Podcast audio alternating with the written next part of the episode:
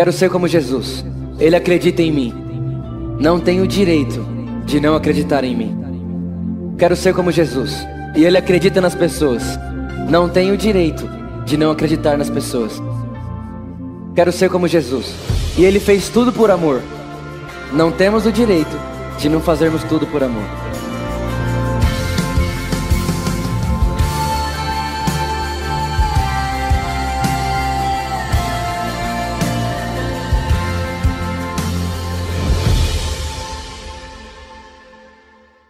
Aleluia. Pode tomar o seu lugar.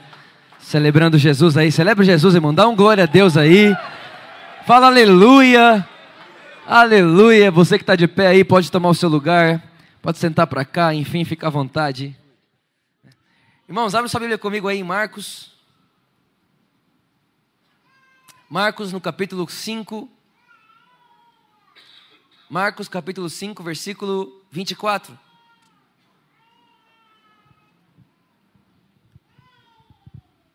Aleluia. Marcos capítulo 5, versículo 24. Vamos ler juntos. Jesus foi com ele. Uma grande multidão o seguia e o comprimia. E estava ali certa mulher que havia 12 anos, que havia 12 anos vinha sofrendo de uma hemorragia. Irmão, olha para cá. O que é uma hemorragia? É um fluxo de sangue que não para. Ok? Tá bom. Próximo, 26. Ela padecera muito sob o cuidado de vários médicos e gastara tudo que tinha, mas em vez de melhorar, piorava. 27. Quando ouviu falar de Jesus, chegou-se por trás dele, no meio da multidão, e tocou em seu manto. Próximo. Porque pensava, olha só, se eu tão somente tocar em seu manto, ficarei curada. Imediatamente, quando, irmão? Imediatamente, cessou sua hemorragia e ela sentiu em seu corpo que estava livre do seu sofrimento. No mesmo instante, ou seja, imediatamente ela é curada, e no mesmo instante, Jesus percebeu que dele havia saído poder. Virou-se para a multidão e perguntou: Quem tocou em meu manto? Responderam seus discípulos: Vês a multidão aglomerada ao teu redor e ainda perguntas: Quem tocou em mim? Mas Jesus continuou olhando ao seu redor para ver quem tinha feito aquilo. Então a mulher, sabendo o que lhe tinha acontecido, aproximou-se, prostrou-se aos seus pés e tremendo de. Deixa eu te falar um negócio. Esse medo aqui, quando você vai para o original desse texto, é temor, e temor no grego é reverência, não é medo de pânico, ok? Então é uma reverência. Então ela, é, é, ela prostrou-se aos seus pés e em reverência contou-lhe toda a verdade. Então ele lhe disse: Filha, a sua fé a curou. Vá em paz e fique livre do seu sofrimento. Feche seus olhos, vamos orar. Espírito Santo, obrigado. Essa é a Sua palavra. Nós sabemos que temos tudo que ela diz que temos, podemos tudo que ela diz que podemos. Certamente a Sua palavra é verdade sobre nós. Nós cremos na Sua palavra acima de todas as notícias. A Sua palavra é o que sustenta, é o que fundamenta toda a nossa vida e a nossa história. Nós te agradecemos porque ninguém que entrou aqui sairá da mesma forma. Em nome de Jesus. Amém, amém e amém. Irmãos, nós estamos numa série aqui na igreja essa já é a sexta mensagem, a respeito do espírito da fé. E todos os cultos nós temos relembrado aqui a característica principal do espírito da fé, que é cri, por isso falei. Ou seja, o espírito da fé tem uma característica. A característica é você não fala o que você quer, você fala o que você crê. Sim ou não?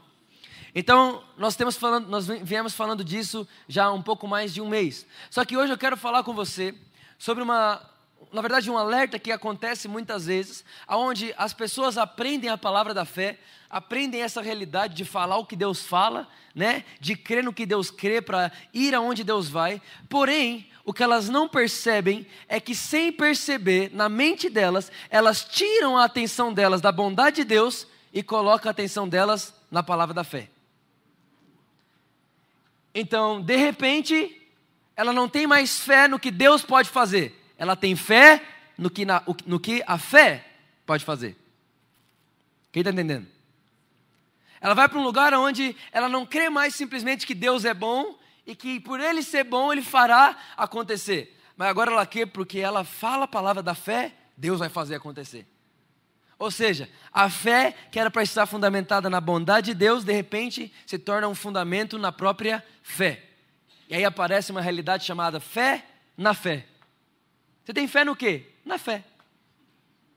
Você tem fé no quê? Ah, eu tenho fé na confissão da palavra. Ah, você tem fé no quê? Ah, eu tenho fé de falar o que a Bíblia diz. E se eu falar o que a Bíblia diz, vai acontecer coisas boas. Irmãos, isso é um perigo. Sabe por que isso é um perigo?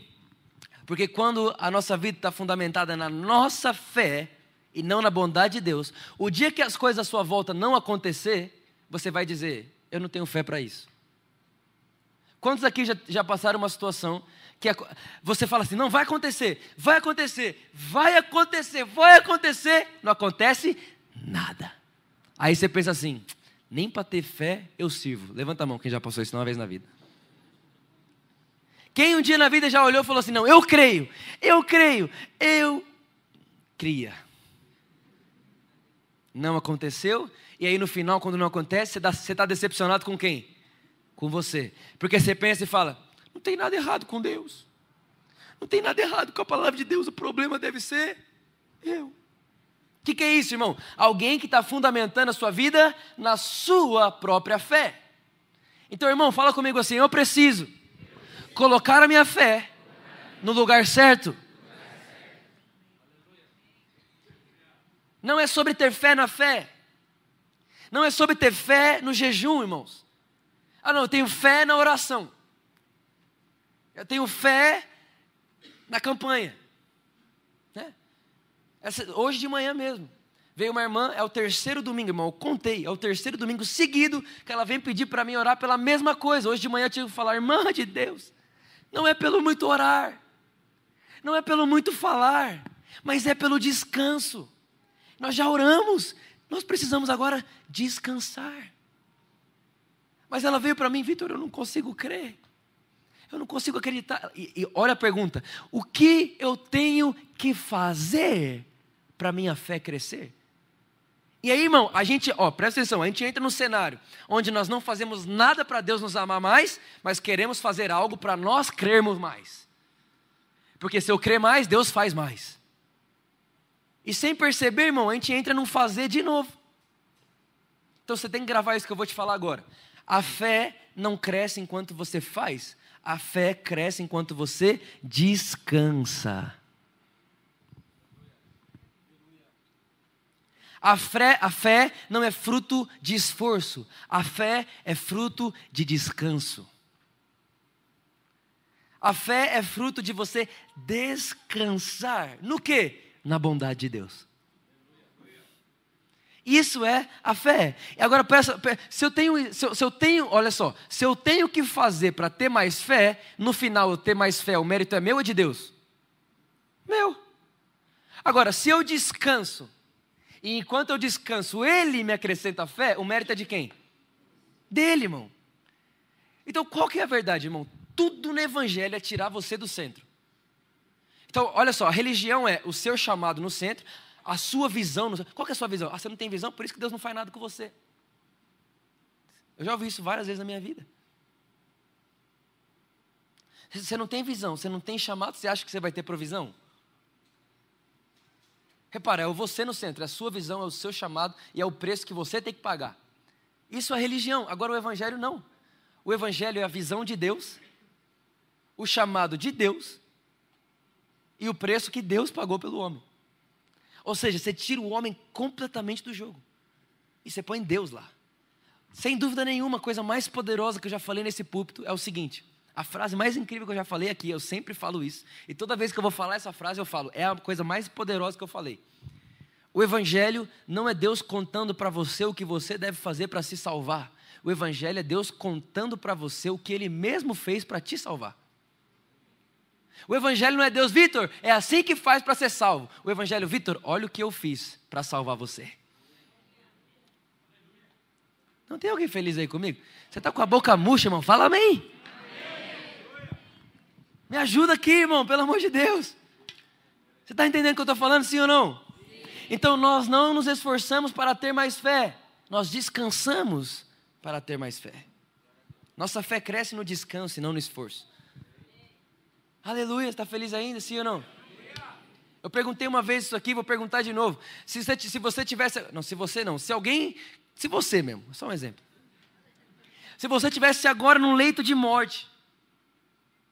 Eu gostei de quem pensou impossível. Alguém pensou impossível. É nós. Impossível. Se você tivesse agora num leito de morte e você tivesse dois botões para apertar. O primeiro botão se aperta, começa uma campanha de 24 horas de oração sem parar. 48 pessoas por dia orando por você sem parar, irmão sem parar, 24 por 7. Você aperta o botão da direita, é isso que acontece. Você aperta o botão da esquerda, vai vir um homem de fé e vai falar uma frase.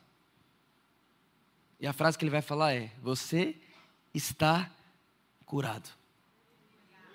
Irmão, de verdade, qual botão que a gente aperta? Aleluia, estou orgulhoso de vocês. Porque, irmão, deixa eu te contar uma coisa: Deus não é convencido pelo muito falar. O que, que é? Por que, que a gente aperta da esquerda com convicção? Porque quando alguém vem para mim e fala, você está curado, eu tenho que confiar agora. No que? Na bondade de Deus, que diz que eu já fui curado em Cristo Jesus há dois mil anos atrás.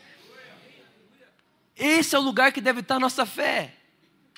Como estão comigo aqui? Agora, quando você tira o homem do centro, o homem que não nasceu de novo, irmão, ele fica doido. Porque repara só, ele faz a campanha dele, ele faz o jejum dele, a oração dele. E quando ele vai contar o que Deus faz, ele faz assim: irmãos, enquanto eu fazia uma campanha de oração e jejum, Deus fez isso por mim. Ou seja, Deus fez enquanto eu fazia. Aleluia. E aí ele se torna um participante naquilo que Deus faz.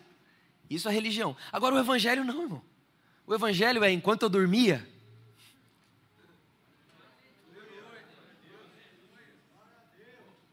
O evangelho é enquanto eu não conseguia nem pedir por isso.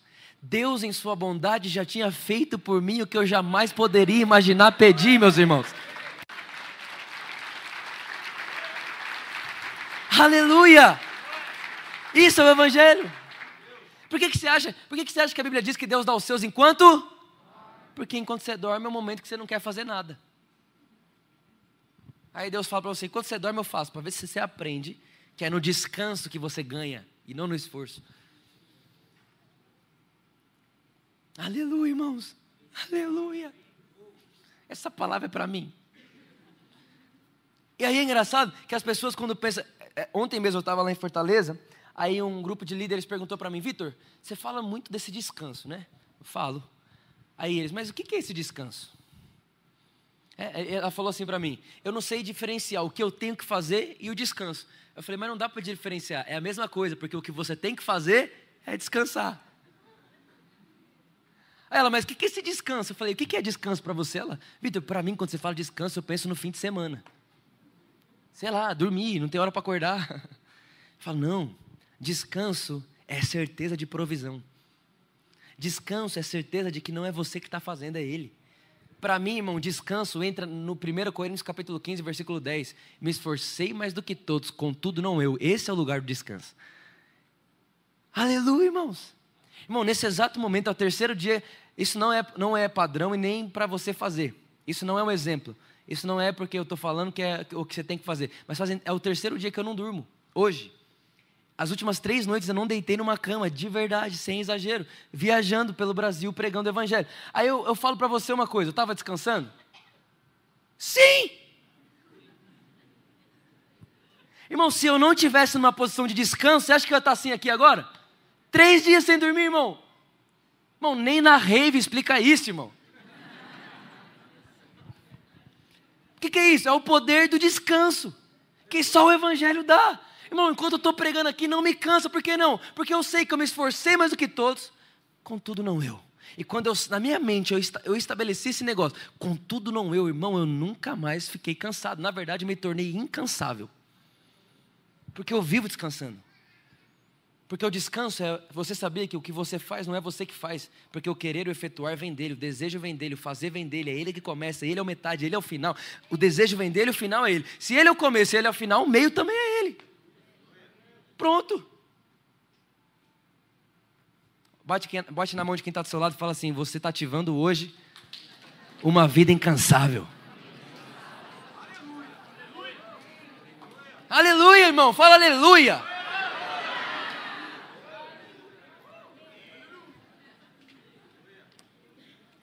Aleluia.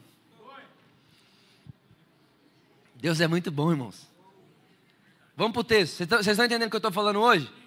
Então não é sobre ter fé na fé, não é sobre ter fé no método, não é sobre ter fé na oração, não é sobre ter fé nas minhas obras, é sobre ter fé em Cristo Jesus.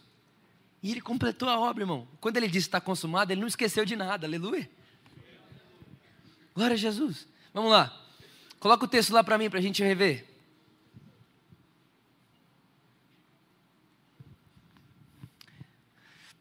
Uma grande, uma grande multidão o seguia e o comprimia. Primeira coisa que você tem que entender nesse texto, olha para cá.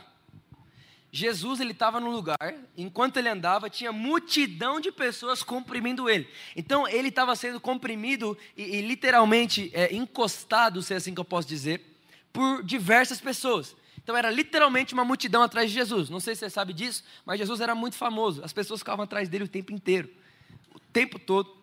As pessoas queriam encostar nele. Né? Então as pessoas iam atrás dele o tempo inteiro. Né? Ele não tinha literalmente descanso em relação a isso. Quando ele tinha que orar, ele tinha que se retirar para longe, onde ninguém poderia encontrá-lo, porque ele não tinha um momento sozinho. Onde ele tinha, onde ele estava, tinha gente atrás dele. Aí então a Bíblia está dizendo aqui que Jesus está lá num lugar e tem uma grande multidão seguindo e comprimindo ele. Próximo. E estava ali certa mulher que havia quanto tempo? Doze anos sofrendo de hemorragia, fluxo de sangue. Próximo. Ela padecera muito sob o cuidado de vários médicos e gastara tudo que tinha, mas em vez de melhorar, piorava. Olha para mim que está acontecendo aqui? Ó? Esse versículo. Ela pegou tudo que ela podia fazer com o braço dela e fez. E enquanto ela fazia tudo que ela podia, ela melhorava ou piorava? Piorava. Tem, então, irmão, fique, tem que ficar claro. Quando nós fazemos tudo que podemos com o nosso braço, parece que vai melhorar. Mas na verdade sempre piora. Próximo. Quando ouviu falar de Jesus, fala comigo, ouviu falar de Jesus. Chegou-se por trás dele, no meio da multidão, e tocou em seu manto. Próximo. E porque pensava, se tão somente tocar em seu manto, ficarei curado. Agora, olha só isso aqui. Eu vou ler uma coisa para você que está lá em Levítico, está na Bíblia, ok? Falando a respeito de fluxo de sangue, está na Bíblia. Olha o que diz: A mulher, quando tiver fluxo de sangue, se este for o fluxo costumado do seu corpo, estará sete dias na sua menstruação, e qualquer que tocar nela será imundo até a tarde. Ou seja, a Bíblia está dizendo que quando a mulher está no tempo de menstruação, ou seja, é, é, né, de, de, fluindo sangue, se alguém encosta nela, se encostar, é imundo. E tem que ficar separado até a tarde. Essa mulher tinha que ficar sete dias excluída. Agora, se alguém encostasse nela, tinha que ficar até a tarde. Continua. Tudo sobre o que ela se deitar durante a menstruação será imundo. Ou seja, se ela sentasse nessa cadeira, irmão, pode pôr a cadeira para fora. E mais, se ela sentar e você sentar depois, tem que pôr você e a cadeira para fora. É verdade, está escrito na Bíblia. Não quer cumprir a lei? Vai com Deus. Quem tocar no leito dela, lavará suas vestes, banhar-se-á em água e será imundo até a tarde. Quem tocar alguma coisa sobre o que ela estivesse assentado, terá que lavar suas vestes, tomar banho e depois ficar separado até a tarde também. E quem tocar em qualquer coisa que tocou nela, estará imundo até a tarde. Ou seja, irmão, imundice, imundice, imundice. Imundo. Agora pensa comigo. Essa mulher não estava sete dias tendo fluxo de sangue. Ela estava doze anos. Eu garanto para você uma coisa: essa mulher não tinha vida social há 12 anos. Essa mulher não tinha relação sexual há 12 anos. Não nos conta ou não se já tinha ou não marido. Mas a verdade é que depois que ela começou a fluir sangue, jorrar sangue, ela não poderia mais encostar em ninguém. E obviamente, irmão, a tendência de uma mulher como essa é se isolar. Até porque ela está imunda. E se ela toca em alguém, ela deixa alguém imundo. Pensa a sensação de condenação, de culpa, de acusação na vida dessa mulher. A ponto dela falar: é melhor que eu me isole. É melhor que eu viva sozinha. É melhor que eu só vou, eu só vou fazer uma coisa da vida, vou até o médico. Vou gastar meu dinheiro lá para ver se ele consegue me ajudar. Mas ela não podia viver socialmente. Ela não podia vir aqui, por exemplo. Porque se alguém encostasse nela, ela teria que avisar essa pessoa que ela acabou de ser imunda. E essa pessoa teria que ficar até a tarde sem encostar em ninguém. E se ela sentasse numa cadeira, tinha que levar a cadeira para fora. Olha que situação, irmãos. Só que aí teve uma coisa que aconteceu. Uma pessoa que a Bíblia não fala o nome, uma pessoa que a Bíblia não cita quem foi, tem coragem de ir até ela e falar de Jesus para ela. No meio da imundícia dela, no meio da hemorragia dela, há 12 anos, alguém para o que está fazendo e vai até ela. Agora, irmão, minha pergunta é: o que essa pessoa falou para ela a ponto dela ter coragem de olhar para a lei de Moisés e falar: Ah, é lei? Você está falando para mim que se eu sair daqui com hemorragia e tocar em alguém, essa pessoa vai se tornar imunda e se eu começar a tocar em todo mundo, podem me matar. Podiam tacar pedra nela e matar ela. Porque se ela, uma pessoa que está sangrando sai tocando nas pessoas só para deixar as pessoas imundas, irmão, morre. O que, que esse homem ou mulher falou para essa mulher? Que ela teve coragem de falar: Eu não vou ficar aqui mais. Eu não posso ficar aqui mais depois de ouvir uma boa notícia sobre Jesus. O que será que falaram para ela. Mas uma coisa eu te garanto, irmão: enquanto essa pessoa pregava sobre Jesus para ela, essa mulher perdia o medo daquilo que Moisés podia fazer com ela. Enquanto Jesus era falado, enquanto Jesus era pregado, ela perdia o medo do que a lei de Moisés podia gerar nela. Enquanto Jesus era pregado, ela perdia o medo daquilo que a punição de Moisés podia fazer com ela. Enquanto Jesus era anunciado, enquanto falavam para ela sobre a fama de Jesus, irmão, aquela mulher que agora que tinha medo, que estava reclusa, que estava num lugar sozinha, solitária, ela fala o seguinte: "Eu vou sair daqui". Eu imagino o cérebro dela falando: "Você não pode, mas eu vou". Mas você não pode, mas eu vou. Mas por que você vai? Porque eu ouvi sobre Jesus. Eu vou sair daqui. E ela sai, irmão. Só que no começo do texto, lembra que eu falei para vocês que Jesus ele estava sendo comprimido por uma multidão. Você acha mesmo que ela conseguiu encostar em Jesus sem encostar em mais ninguém? Muito pelo contrário, irmão, ela foi esbarrando todo mundo. Ela foi esbarrando todo mundo, irmão. Olha a coragem dela. Mas a minha pergunta não é a coragem dela, minha pergunta é o que falaram para ela a ponto dela ter toda essa coragem. O que, que falaram para ela? Com certeza falaram da mansidão de Jesus. Com certeza falaram da doçura dele. Com certeza falaram dele de uma forma que tudo que ela tinha era ausência de medo dele. Tudo que ela sabia é: ele nunca vai fazer comigo o que Moisés faria. Ele nunca vai fazer comigo o que a lei faria. Por isso eu fico corajosa agora e vou.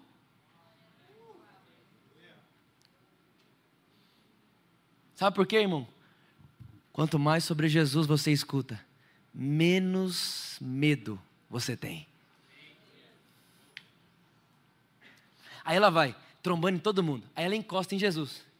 Ela vai na orla do manto dele e encosta nele. Quando ela encosta nele, a Bíblia diz que ele para e fala: Alguém me tocou. Mas, irmão, estava todo mundo tocando ele. Aí os discípulos olham e falam: Jesus, você está de brincadeira. Alguém te tocou? Falo, Alguém tocou e saiu poder de mim.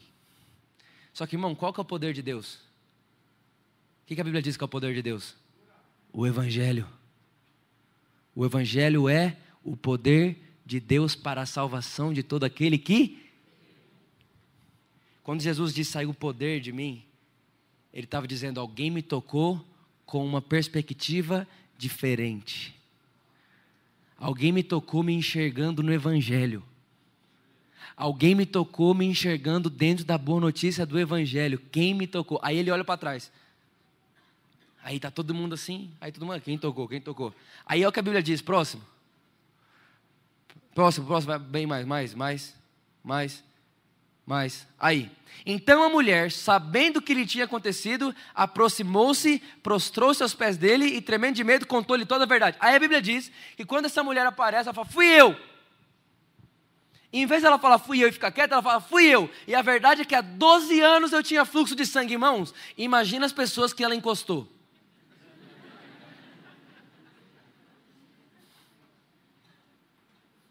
Meu Deus, essa mulher encostou em mim. Ela estava trombando em mim aqui, ela ficou pedindo licença para mim.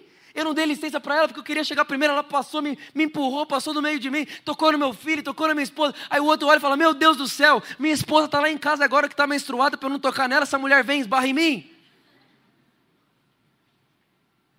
Mas a minha pergunta continua sendo: o que essa mulher ouviu para ter uma coragem desse tamanho, irmãos?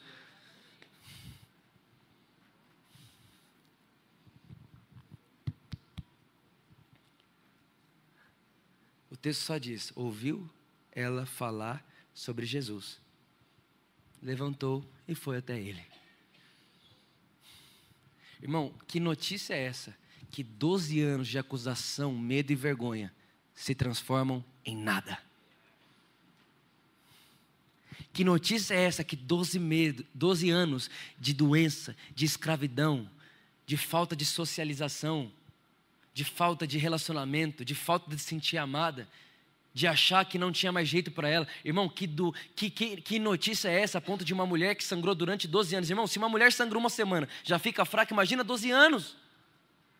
Que, que notícia é essa que faz uma mulher que sangra 12 anos entrar num estado de coragem poderoso como esse? Que notícia é essa, irmão? Eu sei que notícia é essa. Notícia é essa chamada na Bíblia de Evangelho boas notícias sobre Jesus, o evangelho da graça. A Bíblia diz que a lei foi dada por Moisés, mas a verdade e a graça vieram por meio de Jesus Cristo, nosso Senhor, irmão. Aquela mulher ouviu falar sobre a graça de Deus. Aquela mulher ouviu falar sobre um Jesus que não faria com ela o que a lei faria com ela. Aquela mulher ouviu falar sobre um Jesus que não atiraria pedra nela. Aquela mulher ouviu falar sobre um Jesus que não, não diria que ela é impura e não se tornaria impura quando ela tocasse nele mas muito pelo contrário, ela entendeu que Jesus era tão santo, mas tão santo e tão justo, que ela impura, ao tocar sua justiça, se tornaria justa como ele, a ponto de poder estar cara a cara com ele, sem medo e com confiança. Eu não fico mais nesse quarto escuro, eu saio daqui agora. Agora! Ela creu, irmão. Agora, isso aqui que eu queria chegar. Ela primeiro ouviu de Jesus. E aí depois ela começou a falar uma coisa: se eu tocar nele, eu serei curada. Se eu tocar, ou seja, ela começou a falar a palavra da fé. Se eu tocar, serei curada. Se eu tocar, serei curada. Ela começou a falar, foi ou não foi? Mas a fé dela estava no quê? No que ela estava falando? No que ela tinha? Irmão, o que a nossa fé tem que estar fundamentada naquilo que temos ouvido do Evangelho. Não é fé na fé, não é fé na confissão da palavra, não é fé no jejum, não é fé no dízimo, não é, não, irmão. Ah, não, eu vou dizimar, Deus vai me abençoar. Ah, não, eu vou jejuar, Deus vai me prosperar. Ah, não, eu vou orar, Deus vai me dar um emprego, irmão. É fé no evangelho. Fé no evangelho. Não é fé na oferta, irmão. Não é fé na obra. Até porque não existe um acúmulo de suor humano que pode se comparar a uma gota do sangue de Jesus. E o sangue de Jesus já foi derramado em meu e em seu favor, irmãos. Ele já clama a nosso favor. Nós já fomos abençoados juntamente com Ele. Nós somos como Ele é. Isso é o Evangelho. Então é nisso que nós temos que ter a nossa mente. Aleluia! Hoje de manhã veio uma outra irmã aqui da igreja, uma discípula aqui da nossa igreja, falou comigo: Vitor, fazem três anos que eu estou desempregado. Três anos, irmão. Três anos. E ela falou: Eu orei, eu fiz campanha, jejuei, emagreci. E nada acontecia. Aí de repente eu comecei a falar: Eu preciso confiar numa outra coisa, não é nisso que eu estou fazendo. E ela começou a ouvir a nossa mensagem, o Evangelho. O Evangelho falou assim: Eu não me esforço mais para isso. Irmão, ela recebeu um emprego que ela trabalha hoje no shopping mais incrível de São Paulo. Ela é gerente de moda das grifes que todo mundo, toda mulher aqui queria uma bolsa. De lá. Ela é só gerente de, de marketing de lá agora. Sabe o que ela fez? Descansou.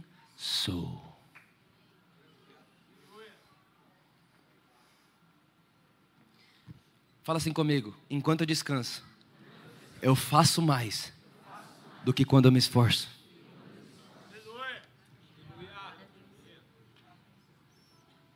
Aleluia. Aleluia, tem alguém feliz aí? Olha para quem está do seu lado e fala assim: seu rosto já mudou, meu querido. Fala para essa pessoa: seu rosto já mudou.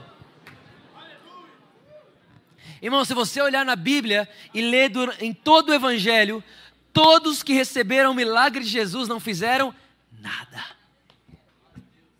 E o pior, você quer saber o pior? Os fariseus que faziam por merecer nunca receberam nada.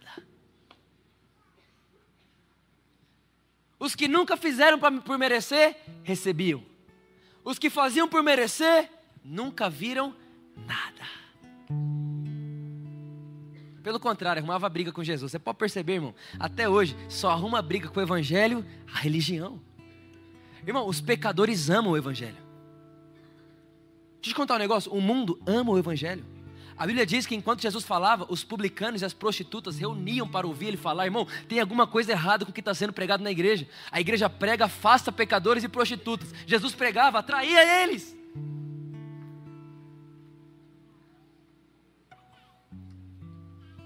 O Evangelho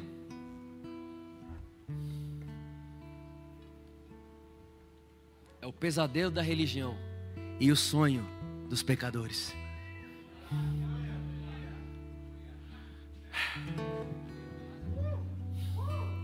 Por isso, irmão, que dos pecadores o apóstolo Paulo disse: Eu sou o pior. Mas tem uma coisa: depois que ele me justificou, eu sou como ele é.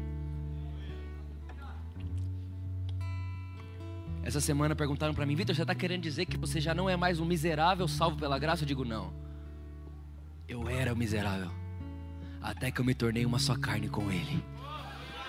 Eu era um miserável, eu era um caído, eu era um merecedor da ira de Deus, até que eu ouvi falar sobre Jesus. E quando eu ouvi falar sobre Jesus, eu criei. E quando eu criei, eu me tornei uma só carne com Ele. E quando eu me tornei uma só carne com Ele, eu me tornei um só osso com Ele também. E quando eu me tornei um só osso com Ele, eu me tornei um só espírito com Ele também. A ponto de a Bíblia dizer que, como Ele é, eu sou. Então eu não falarei de mim aquilo que eu não tenho coragem de falar sobre Ele. Sabe o que se chama isso? Evangelho, irmão. Foi isso que ela ouviu. Eu tenho certeza, irmão. Não tem como ela não ter escutado isso e ter tido aquela coragem. Agora pensa. Lembra que eu falei com você que às vezes você fala, ah, tá tudo bem com a palavra de Deus, tá tudo bem com Deus, mas deve ser, o problema deve ser eu. Porque tá tudo bem com Deus, tá tudo bem com a palavra de Deus e só não acontece comigo. Irmão, deixa eu te contar uma boa notícia aqui agora. Tá tudo bem com Deus, Tá tudo bem com a palavra de Deus e tá tudo bem com você. Mas por que, que tá tudo bem com você? Por causa de Jesus. Somente por causa de Jesus, irmãos. Aleluia.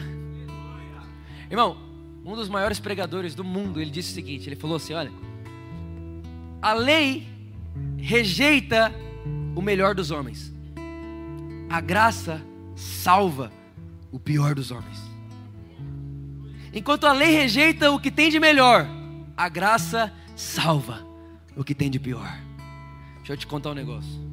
Nada supera a graça de Deus. O Evangelho. Meus irmãos, por favor, coloque sua fé no Evangelho olhe para o Evangelho, perceba o Evangelho, procure o Evangelho, perceba que Ele é por você, olhe para aquilo que Deus fez por você. Irmão, a Bíblia diz que antes da fundação do mundo, o cordeiro já estava morto. Irmão, olha, pensa nisso. Antes da fundação do mundo, nós nem existíamos ainda, o mundo nem existia, mas Deus já estava escrevendo assim: ó, um dia eu vou me despir da forma de Deus, e vou me vestir de homem, e vou até a terra e eu planejo uma cruz aqui agora. Meu Deus, por que você está fazendo isso? Planeja outra coisa. Não, não, não. vou planejar a cruz porque a cruz vai ser o maior grito que a terra já ouviu de amor. É o grito da cruz, irmãos. O grito da cruz. Deus não foi vítima da cruz. Ele é o inventor dela. Ele planejou ela. Ele não caiu lá por acaso. Ele caiu lá por você. Isso é o Evangelho o Evangelho. Aí fala para mim, irmão, como que eu vou ficar re receoso? Ah, não, é porque eu estou impuro. Ah, não, é porque eu não mereço. Ah, não, é porque eu impuro. Irmão, a Bíblia diz que todos que foram até ele foram purificados por ele. O cego era purificado, o surdo era purificado, o coxo era purificado. Você pode sair desse quarto nessa noite. Você pode ir para esse lugar hoje. Tudo bem com Deus. Tá tudo bem com a palavra de Deus e também tá tudo bem com você. Tá feliz ainda, irmãos? E por último, essa música não existe, né? Essa música não existe. Aqui já pegou que música que é aí? É a música mais tocada do, da história do meu Spotify. É, até a gente gravar as nossas. Muito em breve. Olha só, irmão, escuta. Teve duas vezes na Bíblia que Jesus ficou surpreendido com a fé. Duas vezes. Duas vezes que Jesus falou: Uau! A primeira foi com, com, com um soldado romano e com a outra foi com a mulher cirofenícia. As duas vezes que Jesus se surpreendeu. Ele falou: Uau, grande é a sua fé. Sabe o que é mais legal disso tudo? É que essas duas pessoas têm algo em comum. As duas pessoas que Jesus disse ter grande fé são as duas únicas pessoas que se aproximaram dele sem nunca ter tido contato nenhum com a lei. Porque nenhum deles era judeu. Os dois eram gentis. E por ser gentis não tinha contato com a lei. E por incrível. Irmão, deve ser coincidência. As duas pessoas que Jesus olha e fala, grande é a sua fé, são as duas pessoas que nunca tiveram contato com a lei. São as pessoas que nunca quiseram merecer, irmão. São as pessoas que. Sabe, sabe, sabe aquele trabalhador da última hora? É esse tipo de gente. Que chega no fim e sabe, eu não mereço. Mas eu sei que você é bom. Eu não mereço estar aqui, mas eu sei que você é bom.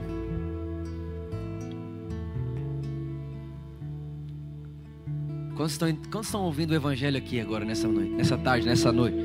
Fala assim comigo, eu nunca mais. Fala bem forte, eu nunca mais colocarei a minha fé em outro lugar. A minha fé está fixada no Evangelho.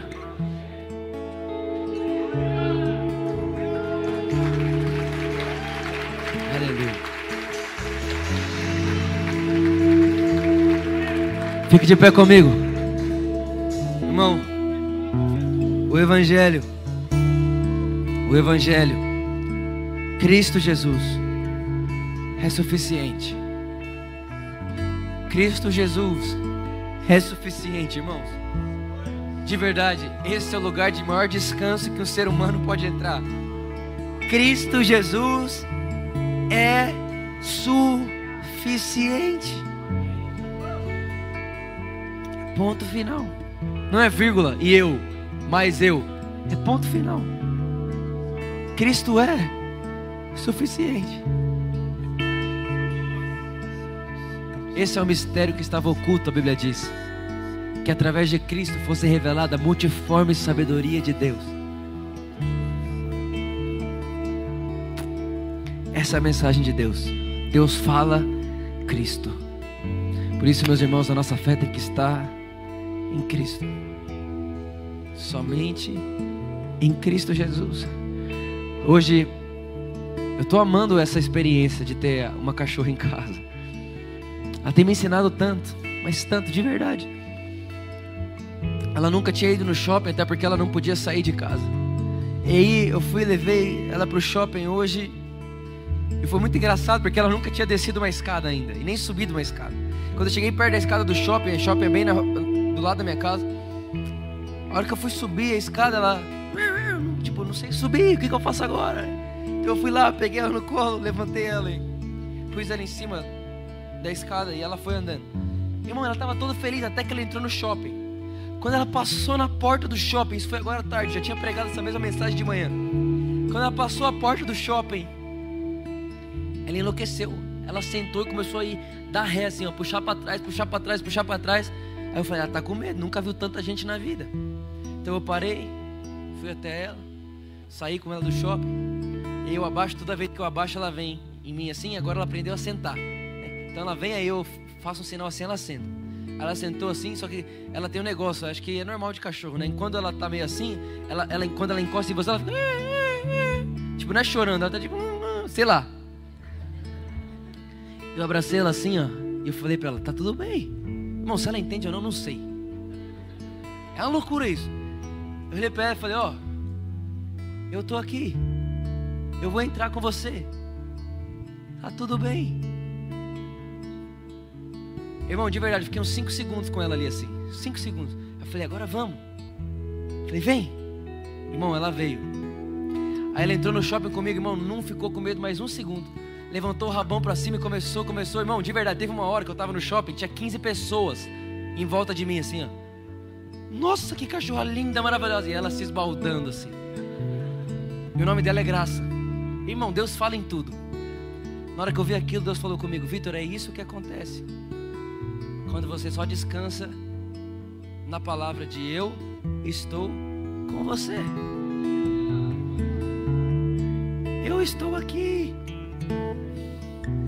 Aí, irmão, ela tem medo de escada rolante. Então eu chegava na escada rolante, ela pulava em mim. pegava ela no colo. Vamos lá, não tem problema. Irmão, não tem problema ter medo. O problema é fugir. Quando você tem medo, ele te pega no colo.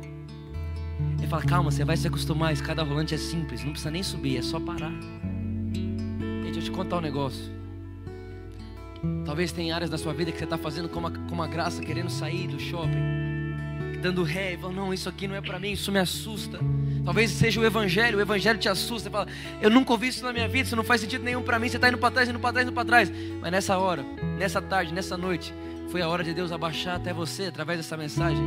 Ele foi no seu rosto e falou: Ei, não precisa entender tudo. Pode ser novo para você, calma, eu sei que é novo, mas eu estou aqui e eu vou entrar com você e eu vou estar lá com você porque você nunca mais vai estar sozinho. Agora você se tornou uma só carne comigo. Você se tornou uma só carne comigo. Onde você estiver, eu estarei. Onde você pôs seus pés, eu colocarei os pés com você. Você não precisa ter medo. Você pode descansar na verdade do Evangelho, meu irmão. Descansa, relaxa, aproveita e divirta-se. Deus é bom. O Evangelho é por você. O Evangelho é a seu favor. Obrigado, Jesus. Obrigado, Jesus, porque o Seu amor veio, nos alcançou e ficou, Jesus. Obrigado, Jesus, pelo Teu amor. Obrigado, Jesus, obrigado, obrigado. Que nessa certeza de que o amor de Jesus te alcançou, me alcançou e ficou, e nada, mais nada pode separar do amor de Deus, mais nada.